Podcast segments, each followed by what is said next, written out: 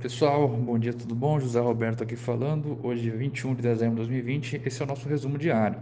Tá? O Ibovespa na sexta-feira fechou em queda de 0,3% a 118.024 pontos. Dólar R$ 5,08, S&P 500 a 3.709,41 pontos. O petróleo Brent a 49 dólares e 28 centavos o barril.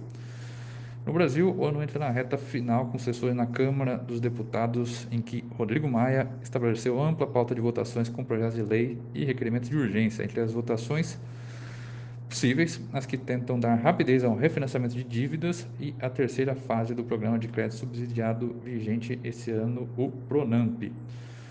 O jornal Estado de São Paulo de sábado trouxe matéria publicada no broadcast no fim da tarde, sexta-feira, sobre a intenção do governo de editar uma MP determinando a adoção de critério mais rígido para concessão do benefício de prestação continuada, o BPC.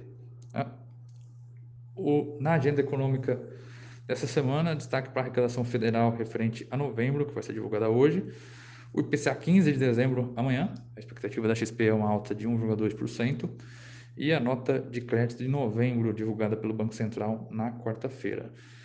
No cenário internacional, o noticiário destaca nos Estados Unidos o acordo entre democratas e republicanos para o tão esperado novo pacote de estímulos da economia americana, para conter os impactos econômicos da pandemia. O projeto propõe um pacote de 900 bilhões de dólares e deve ser votado nesta segunda-feira, ao lado de um projeto orçamentário de 1,4 trilhões de dólares que evita a paralisação do governo e contempla um suplemento temporário de 300 dólares por semana para a população desempregada.